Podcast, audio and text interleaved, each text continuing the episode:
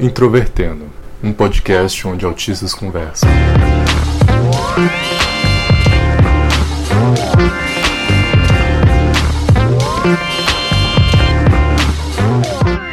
Olá para você que escuta o podcast Introvertendo, esse podcast que traz famosos e anônimos autistas dentre o seu conteúdo. Meu nome é Thiago Abreu eu sou o host desse podcast e hoje estou aqui mais uma vez em dose dupla com Otávio Cruzara para falar de autismo e autistas na cultura pop. Olá, queridos ouvintes, meu nome é Otávio Cruzara e eu sou um autista famoso na cultura pop, só que ninguém me conhece ainda. Quer dizer, eu estou no introvertendo, então eu estou na cultura pop. Meu nome é Thiago Abreu e se uma pessoa não falar que é autista, não a rotule como autista. Chega de fake news você pode mandar sua crítica, sua sugestão aí e todos os seus comentários para o nosso e-mail ouvinte@introvertendo.com.br, nossa página no Facebook, facebook.com/introvertendo, nosso Twitter, twitter.com/introvertendo, instagram.com/introvertendo. Acesse as nossas redes sociais, dialogue conosco pelo nosso site também, introvertendo.com.br. E com vocês, lá vai mais um nosso episódio.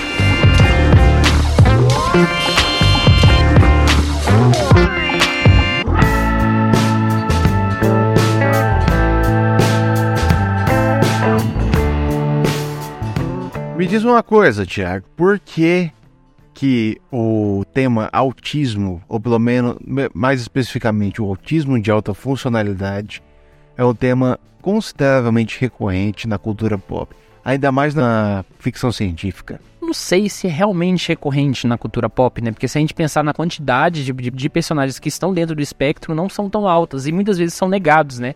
Dentro. Mas uma coisa que eu acho que pode ter inspirado muito é a participação do Spock, que não é um personagem Asperger, mas que carrega muitas características, né? ele é praticamente um protótipo do que, a, do que a síndrome de Asperger se tornou como diagnóstico depois. Mas a gente vai falar sobre Spock depois, porque antes de tudo, de falar de autismo e autistas nesse aspecto da cultura pop, é muito importante a gente falar sobre pessoas né, famosas que são diagnosticadas com a síndrome. Porque ter um, um autista famoso é tanto um sinal de melhoramento de rótulo, digamos assim, quanto também no sinal de estigma. Infelizmente, durante os últimos anos, nós temos visto muitas matérias, principalmente em termos de imprensa, e eu que sou da área do jornalismo, assim, eu observo isso com muito medo, com relação de matérias de autistas famosos. E essas matérias, grande parte, trazem metade ou quase todos os, os personagens famosos, pessoas que nunca foram diagnosticadas com Asperger, com autismo, muitas vezes figuras históricas que não tem como você recorrer a um morto para poder você saber realmente, e se baseiam apenas em alguns relatos, algumas coisas muito esparsas. Vamos pensar que a síndrome de Asperger é um diagnóstico clínico, é um diagnóstico extremamente complexo, é, que pode muitas vezes ser questionado com relação à semelhança com outros transtornos e outras características. Então, ter um episódio sobre autismo e Asperger na cultura pop vem nesse sentido da gente falar realmente daqueles autistas diagnosticados e falar daqueles que não são diagnosticados e, e embora é, tenham traços que a gente pode acreditar, mas é aquela coisa, enquanto a pessoa não disser que ela foi diagnosticada, não há sentido de você jogar um rótulo em cima de alguém, né? Exatamente, Thiago. Inclusive, eu conheço algumas pessoas que apresentam traços, mas eu não chamo elas, elas de autista ou de pessoas com Asperger, porque quando você, qual que é nesse, qual que é, não há necess, é, não existe necessidade de se botar um rótulo por botar o rótulo. Na medicina, nós consideramos uma, uma situação como uma situação patológica quando ela traz prejuízos para a qualidade de vida daquela pessoa. O objetivo de dar um rótulo é encaixar os problemas daquela pessoa em uma diretriz adequada para que resolvamos os problemas da vida dela, para que ela melhore a qualidade de vida. Se uma pessoa não precisa, se uma pessoa não tem esses problemas, então não, é necessidade, não há necessidade de você colocar esse rótulo. Entendeu? Agora vamos falar sobre famosos oficialmente diagnosticados. E eu já vou começar com o meu favorito, Anthony Hopkins, que é uma exceção entre as exceções dos Aspergers e dos autistas, que já são exceções em si. Anthony Hopkins é um dos maiores atores do século XX. E ele foi diagnosticado aos 70 anos. é por isso que eu digo que ele é a exceção das exceções. Porque não só porque ele obteve a excelência numa área em que a, maioria, a imensa maioria das pessoas com autismo sofrem, que é a interação social e a expressão, a linguagem não verbal, como ele chegou, é, como ele atingiu um nível tão aprimorado dessa habilidade que levou 70 anos para ele ser diagnosticado. Aqui se discute a capacidade cognitiva dele em relação à interação humana era tão bem aprimorada que ele por que ele racionalizava a interação social e fazendo isso ele se cedia nela. Você quer ver um exemplo? Veja um dos maiores trabalhos dele, a série Westworld. Ele ganhou o Oscar em 92 por causa da atuação dele em O Silêncio dos Inocentes com o personagem Hannibal, que é talvez o personagem mais marcante de toda a carreira dele.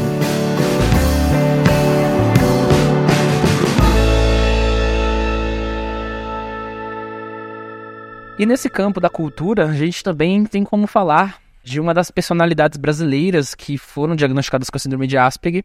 Isso, claro, muitos anos depois de ter feito sucesso, que foi a MC Beth, que é uma fanqueira. E eu acho muito interessante uma fanqueira entre a lista de autistas famosos, porque quebra um pouco é, esse mito de, de, que autistas são pessoas da academia, são gente intelectual. E o funk é um gênero, né, que, que tem sofre muito preconceito. Então você tem uma fanqueira autista. E a MC Beth, ela ficou famosa em 2000, junto com o hit Dança da Motinha, que foi, acho que foi o maior sucesso do funk no ano de 2000.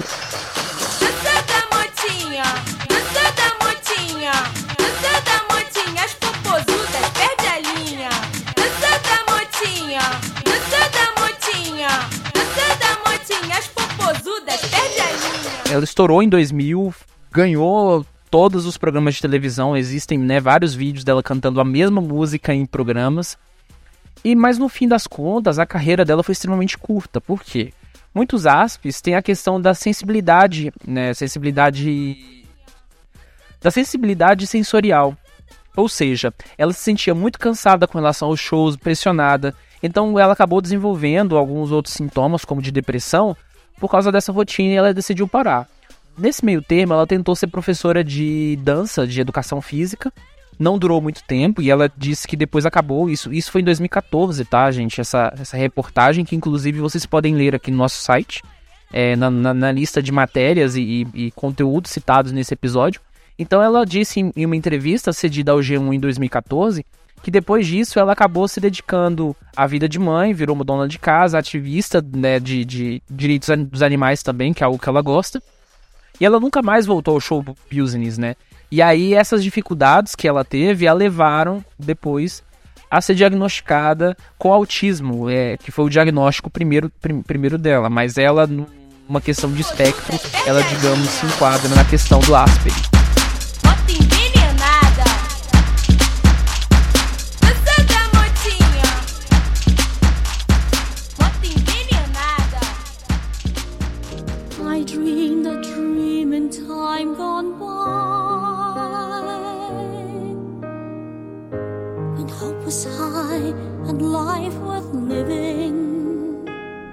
Susan Boyle. Ela foi diagnosticada em 2012, se eu não me engano. Uma mulher que não obedece os padrões de beleza ocidentais. E quando abriu a boca, soltou aquele vozeirão. Sabe uma coisa engraçada, Tiago? Quase todos esses, os três Asperger, os três autistas que falamos aqui, eles são famosos por quê? Porque eles quebraram paradigmas. Anthony Hopkins, por causa da atuação, da, da interação, da expressão não verbal. MC Best por causa do funk e Susan Boyle pela, pela voz. Muitos autistas não conseguem subir num palco sem sujar as calças, sabe? E ela foi lá e dominou a plateia. Aquilo foi maravilhoso. E os, jura... e os jurados. Vamos falar agora de Temple Grande. Temple Grande, para quem ela não é muito conhecida fora dos Estados Unidos, ela é uma das maiores pesquisadoras pecuaristas do mundo. Com 60 e poucos anos, não tem filhos, de, devotou toda a vida à criação de gado. E ela dá muitas palestras, ela ensina muitas pessoas. Ela é outra que é paradigma porque ela não, ela não fica no isolamento. Ela exerce o ponto forte dela ao máximo. Certo? E é engraçado que ela criou para ela mesma uma máquina que dava tapinha nas, nas costas. A máquina do abraço, que ajudava ela a atenuar as crises de ansiedade que ela tinha. E ela criou máquinas de apaziguamento do gado com base nisso. O que ela fez? Ela utilizou de uma fraqueza e transformou numa força. E existem livros sobre ela, existem um filmes sobre ela. Ela é sensacional.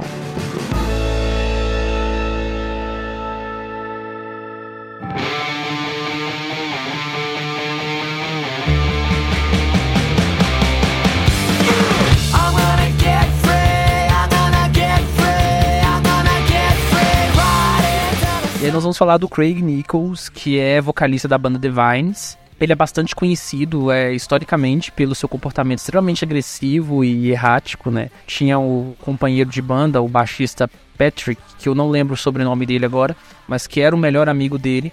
E eles acabaram trocando porradas no meio de uma apresentação, e aí o Patrick saiu da banda. E aí, cada vez mais, ele foi ficando sozinho, né, no grupo. Aconteceu que durante um show é, bastante importante na carreira da banda, o grupo, é, o público estava gritando muito alto. E aí o vocalista chegou e começou a brigar com o próprio público, falando assim: vocês estão gritando muito alto, por que, que vocês quietam seus filhos do mamãe? E etc, etc. E aí ele acabou ofendendo o próprio público. E aí o comportamento dele foi continuando atendo essas situações, ao mesmo tempo que a banda estourava com algumas músicas. É, e ele, o comportamento dele colocava tudo a perder, até que o momento ele foi julgado ele, e aí foi constatado que ele era Asperger, né, por um laudo médico. E aí desde então nada muito mudou, né? A banda continuou mudando de integrantes, porque né, quem aguenta nesse sentido. Mas ele é uma personalidade, um típico rockstar, né, dos anos 2000, ainda em atividade, o cara já tem quase 40 anos. Sexo, drogas, rock and roll e autismo. Fuck yeah. Outro Asperger, oficialmente diagnosticado, que é muito conhecido nos Estados Unidos, é o grande Jerry, é o grande Jerry Seinfeld, que fez o Seinfeld Show e outros programas de comédia que são assim um dos pilares da comédia americana contemporânea, que também influencia muitos programas de comédia no mundo inteiro. Eu não sei dizer mais sobre, eu não sei se vai falar sobre, mas até hoje ele com 50, mais de 50 anos ele faz stand-ups e tem um, tem um especial dele no Netflix. Eu vi, o cara destrói. O cara destrói. Vale a pena demais ver. É outro cara que sobra no palco, cara. É uma coisa maravilhosa, sabe? Eu vejo pessoas como Anthony Hopkins, eu vejo pessoas como o Jerry Seinfeld que sobem lá e eles dominam a plateia, eles dominam a cena, a situação. Deus do céu, uma inspiração esses caras para mim. E falando stand-up, a gente tem que falar de um conjunto de, de, de comédia, que foi o primeiro conjunto de comédia de autistas no mundo. É quase introvertendo, né? Primeiro podcast de autistas do mundo. É, a gente tá quase lá. Tá. É que, é, que em português é Asperger somos nós, mas enfim. São quatro comediantes autistas que estiveram em atividade entre os anos de 2010 e 2018, se não me engano. A, última apresentação, na verdade, deles foi no início desse ano. E eles, inclusive, foram alvo de um documentário é, produzido por uma produtora independente e lançado pela Netflix em 2016, com o mesmo nome do, do, do grupo. E é bastante interessante aí, autistas na comédia. Existem muitos neurotípicos ou pessoas até neurodiversas que sobram-se muitas especulações. Ah, essa pessoa é, é Asperger. E você vê um monte de sites publicando isso como se fosse uma verdade, como se isso já tivesse sido autodeclarado. Eu acho que o maior exemplo que a gente tem é o jogador Messi, né? Que é o jogador do Barcelona, jogador argentino. O jogador que por muito tempo, e aí hoje a gente já tem uma certa controvérsia entre ele e o Cristiano Ronaldo, mas o Messi já foi dito como o melhor jogador de futebol do século XXI inteiro. Né? É, um, é um jogador que tem um perfil bastante específico, né? ele tem uma história de superação, digamos assim, é aquela típica história de superação que todo, todo folhetim jornalístico ama. E, além de tudo, joga na seleção da Argentina. E, falando em seleção da Argentina, esse episódio foi gravado antes da Copa, embora ele esteja sendo veiculado depois da Copa, então a gente não sabe quem ganhou, a gente não faz a menor ideia é, e tudo mais. Mas enfim, voltando à questão do Messi, é, começou a rolar uma fake news de que ele era Asperger. Isso foi divulgado no Brasil principalmente pelo ex-jogador Romário, e isso acabou sendo, se espalhando pela imprensa. O, o, médico do Messi já negou, se não me engano, o próprio Messi já negou, mas em todos os pontos, em todas. Em, em, em, todos os folhetins você vê ainda gente falando que ele é Asperger. É, obviamente, apesar dele negar, é claro que a gente enxerga uns certos traços Aspes, né? Na Copa do Mundo de 2014, especificamente, quando ele estava jogando a final contra a Alemanha, é, o comportamento dele depois do jogo foi um negócio assim muito tipicamente Asperger, o olhar de frustração. Ele alcançou uma posição de vitória ainda na, no meio daquilo, mas não, mas o, o, excesso de autocrítica dele, de vontade de chegar ali longe, fez que a expressão facial dele me lembrasse muito muitos momentos da minha vida, assim, é um negócio incrível. Ele tinha um plano ali. Ali você podia falar, era ele contra, contra a Alemanha, não era a Argentina contra a Alemanha. Só que foi suficiente. Uh, gente, entende uma coisa, não é porque o cara é o melhor no que ele faz que ele tem que ser Asperger. Agora, se ele é Asperger, ele é melhor no que ele faz. Enfim, isso é, isso é realmente bastante interessante, porque acaba construindo a, a noção de que autista é gênio, e nem todo autista é gênio. Existem, existem aspes, aspes que eu já conheci, ou que, que eu falo, tá, essa pessoa tem uma inteligência normal, e aí? Isso não é problema. Outro caso também de uma pessoa que existe muita especulação é Bill Gates e o, digamos assim, um rival, o, o eterno rival dele, eterno porque morreu, né? Steve Jobs. Quando você pensa se os caras revolucionaram a, a computação. Mas o engraçado é que eles não revolucionaram a computação na computação em si. Eles revolucionaram porque eles conseguiram gerir muito bem o negócio deles, sabe? Eles conseguiram transformar a computação em algo acessível. Você não estaria ouvindo esse negócio se não fosse, você não estaria ouvindo o introvertendo se não fosse pelo se não fosse pela genialidade. Eu gosto de falar assim que a genialidade do Bill Gates, do Steve Jobs, Asperger ou não, é uma integração de vários saberes de muitas áreas: computação, habilidades sociais, e habilidade de gestão, entre muitas outras.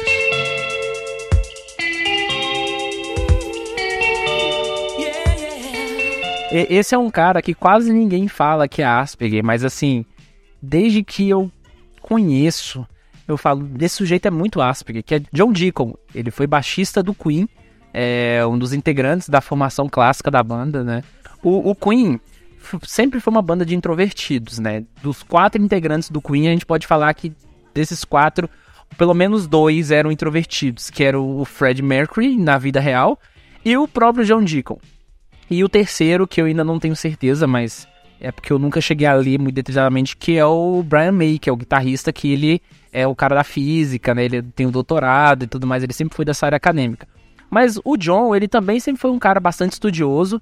É, ele começou como guitarrista, até que o momento que a banda que ele tocava, ele teve que migrar para o baixo, porque ele era o integrante mais antigo e eles precisavam de receber gente nova. Ele acabou ficando no baixo com esse tempo. É, dizem as histórias de que o John, quando ele conheceu os integrantes do Queen, que ele foi o último integrante a entrar na banda, tá, gente? Ele, a banda já tinha testado outros baixistas e todos eles tinham saído de forma desastrosa. E aí eles fizeram um teste com o John falaram uma música para ele tocar e ele tocou a música ali na hora e falar: "Nossa, esse cara é muito bom". E ele acabou continuando. O John ele exerceu uma influência muito grande e ele ainda exerce essa influência sobre a banda, que é no sentido seguinte: a guitarra do Brian May, que é bastante famosa, que é a Red Especial, ela sempre foi trabalhada junto com o amplificador que o John fez do nada, assim, com, com conhecimento dele em engenharia, é, nesse sentido. John sempre foi o integrante mais quieto da banda, então ele sempre foi o cara mais caseiro. É, durante a, depois das turnês ele sempre voltava para casa meio, meio transtornado. É, ele sempre teve um padrão de autocrítica muito, muito grande ao ponto de ele sempre ser o, o cara que compôs menos para a banda, mas todos, praticamente todas as músicas que ele escreviam entravam nos discos, né? Diferentemente do Roger Taylor, que tinha um número de músicas finais iguais a ele, mas era o cara que escrevia mais músicas. E o John, ele acabou construindo uma relação de proximidade com o Fred. Porque assim, o John ele nunca teve uma amizade muito forte com os, os outros integrantes do Queen. Na verdade, nenhum integrante, de certa forma, virou muito amigo do outro, assim, de certa forma, no geral. E, mas ele sempre foi esse cara quieto, esse cara é, intelectual, que cuidava das finanças da banda, que alinhava as coisas no background. Uma entrevista do Queen em 77 que o Fred diz: Olha, se o, se o Deus é, causar um apocalipse no mundo e quiser acabar com tudo agora e o John disser que tá tudo bem, para nós tá de boa, porque ele é o alicerce. É ele quem salva a gente dos negócios, sabe? E aí o que aconteceu? Quando Fred morreu em 91, ele acabou se isolando do meio musical. Ele não aparece praticamente em lugar nenhum. De vez em quando ele é fotografado por um paparazzi e tudo mais mas ele sempre teve um comportamento com relação ao público de muita sensibilidade, sabe? E os outros integrantes da banda sempre ficam falando coisas pejorativas sobre ele, falando assim: ah, ele é muito frágil socialmente, ele não gosta de contatos sociais, sabe? Então, essa série de, de, de coisas, assim, muito específicas sobre o comportamento dele, que se não dizem alguma coisa relacionada a Asperger, diz em, em relação a, a, algum outro diagnóstico, né? E ele sempre foi esse cara que, digamos assim, ele perdeu o interesse e ele acabou se tornando pelo menos publicamente, muito frágil.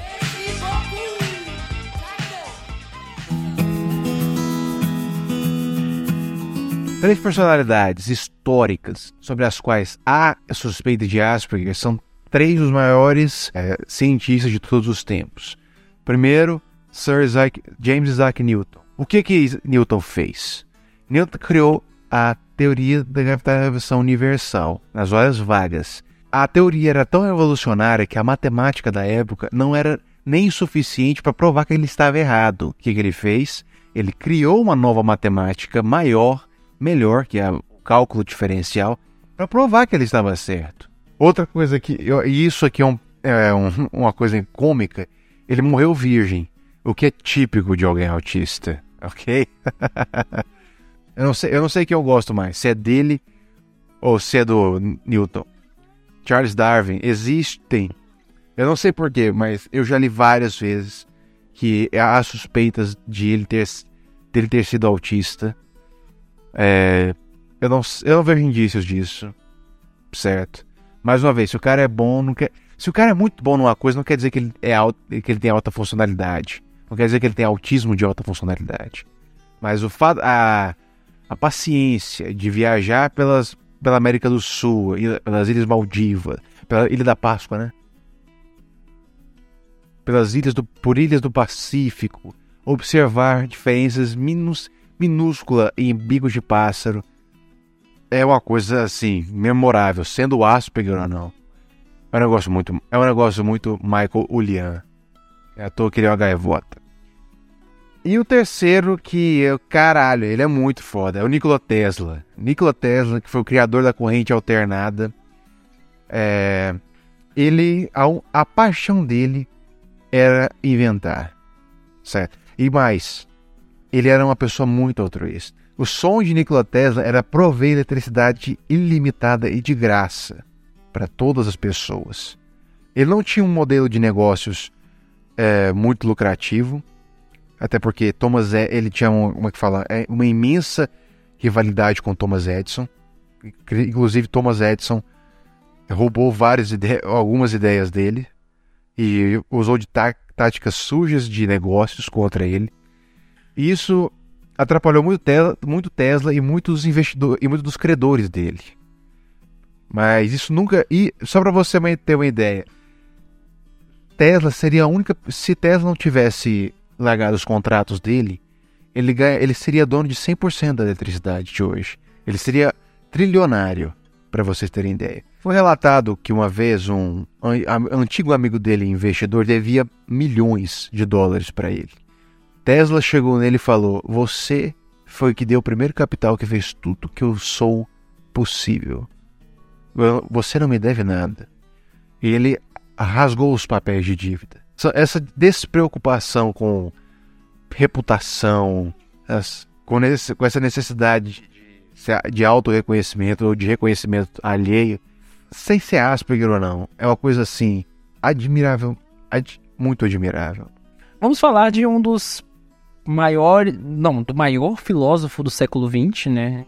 Um cara praticamente inventou a filosofia da linguagem, que foi o Wittgenstein. Wittgenstein ele tem uma biografia engraçada porque ao chegar no doutorado e escrever o primeiro livro dele, que é o Tratado Lógicos Filosóficos, que eu acho que é o nome do livro, é, ele recebeu um prefácio do professor dele, eu não, gente, eu não sou da filosofia, então assim, eu não lembro de tantos detalhes, me desculpem. E aí o orientador dele escreveu o prefácio do livro, e depois ele saiu meio que reclamando do orientador dele, falando que o orientador dele não entendeu porra nenhuma do que ele tinha escrito. Mas, assim, só para vocês entenderem, esse livro dele revolucionou a, a filosofia. É, e depois que ele escreveu esse livro, ele falou: Ah, vou fazer outras coisas. O que, que ele foi? Foi servir na guerra, foi dar aula para criança. Existem inclusive relatos de que ele batia nas crianças porque as crianças não entendiam que ele falava, porque ele explicava só uma vez. E por que, que eu tenho que explicar outra vez? Eu já expliquei tão bem, né? Tão perfeitamente. Isso é muito Asperger, sabe? Se repetir é muito chato, velho. Olha, se você, se eu preciso me repetir para você, você perdeu o respeito. Eu tô brincando. Depois que ele passou esse tempo aí é, se divertindo com a educação infantil e tudo mais, ele percebeu que tinha alguns erros, algumas falhas nesse tratado lógicos filosóficos dele, e ele escreveu um segundo livro, revolucionou a filosofia mais uma vez. Então, eu já li alguns lugares de algumas suspeitas de que ele era Asperger, porque ele era bastante atípico. Se ele não era Asperger, ele tinha alguma coisa porque ele não era normal. Agora falaremos de personagens autistas ou com traços visivelmente autistas. E o primeiro, que nós não podemos deixar de falar, é o grande Spock. Spock é o arquétipo da, do autista de alta funcionalidade. Por quê? Porque ele é não porque ele não tem sentimentos, mas exatamente porque ele tem sentimentos e ele racionaliza eles ao máximo. Ele é o melhor que tem.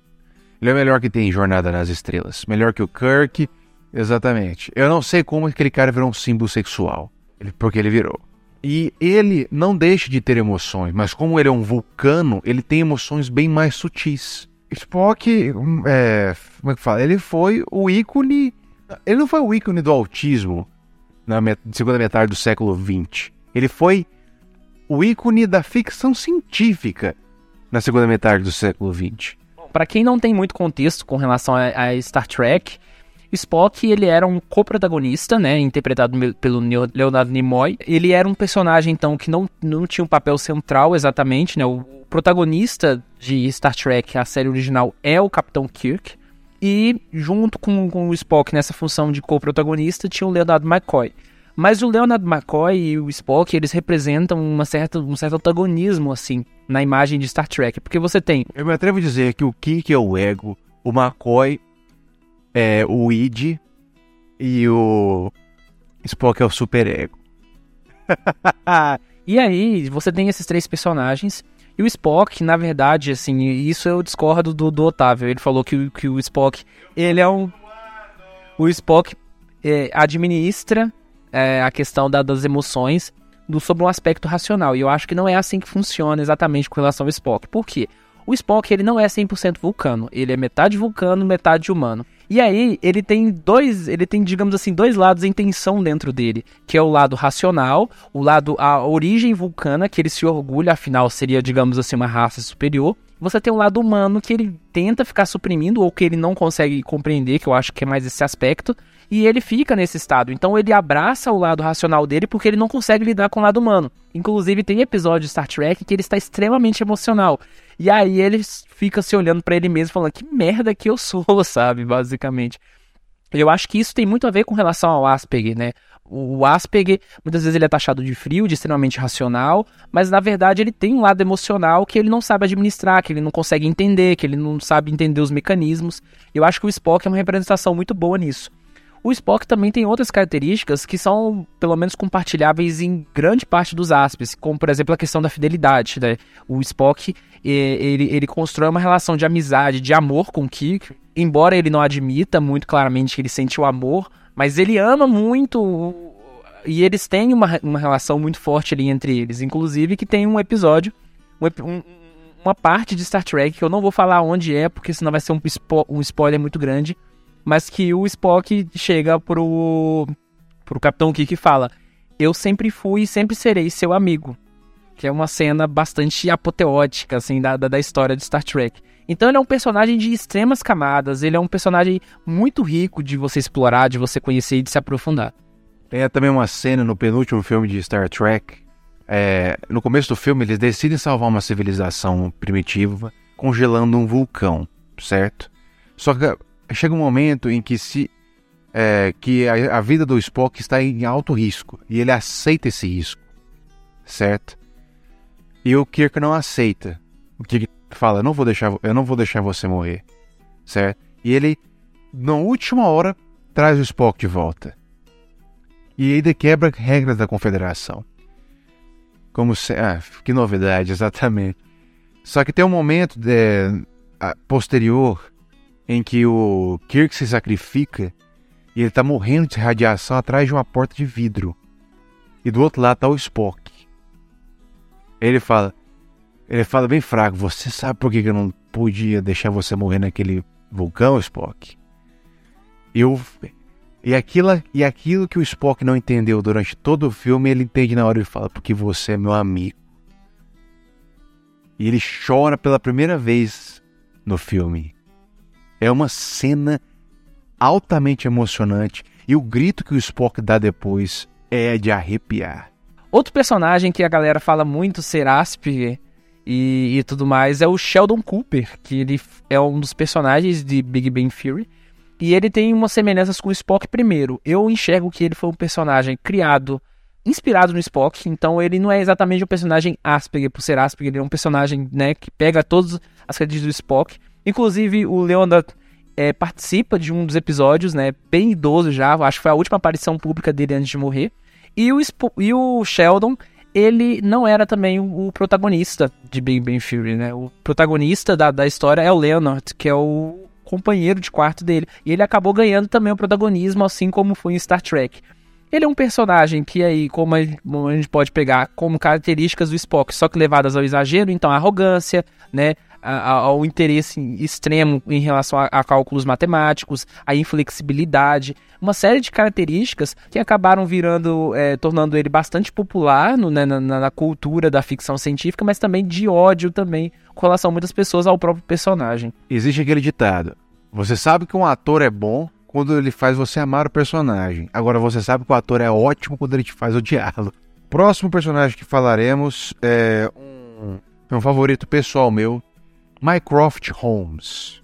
Existem artigos de análise de personalidade sobre Mycroft Holmes em que falam em que marcam ele como um autista. O, alguns dos indícios são: ele só vive em três locais: o Clube Diógenes, que é dele, o, é o escritório dele no serviço britânico e a casa dele. Não, e ele está sempre sentado. É um homem obeso é um homem que conversa de forma muito passiva. Ele não tem necessidade, ele não sente necessidade de, se, de provar que ele está correto. E muitas vezes, se ele precisa fazer isso, ele já desiste da conversa. Ele não tem interesse em atrito. Ele não tem interesse em discussões com ninguém. Mas ele tem uma capacidade dedutiva muito maior que Sherlock Holmes. Tanto que Sherlock Holmes fala que muitas vezes a opinião do irmão dele definiu os rumos da Inglaterra. Uma das séries que fizeram bastante popularidade né, nos últimos tempos, principalmente para a galera do autismo, foi a Typical, né, lançada pela Netflix no ano de 2017. E o protagonista da, da, da história ele é um Asperger chamado Sam Gardner, que é um jovem de 18 anos, que está terminando o ensino médio e nesse contexto ele quer arrumar uma namorada. E aí toda a primeira temporada passa por, por esse eixo. A interpretação do, do ator é muito boa.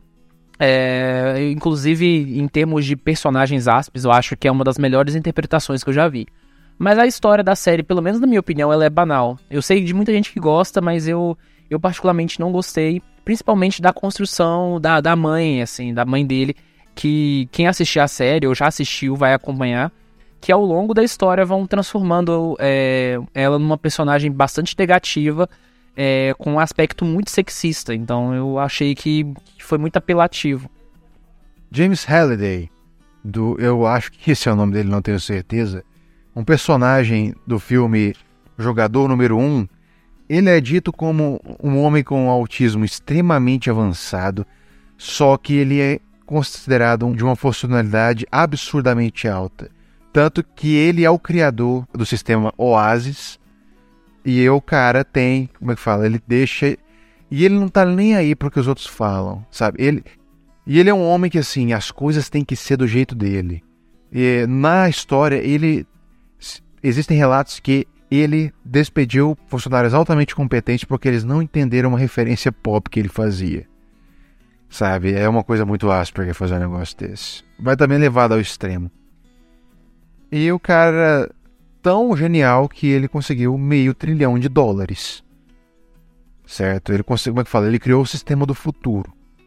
E agora, para terminar, falaremos de uma personagem chamada River Willis, do jogo To The Moon.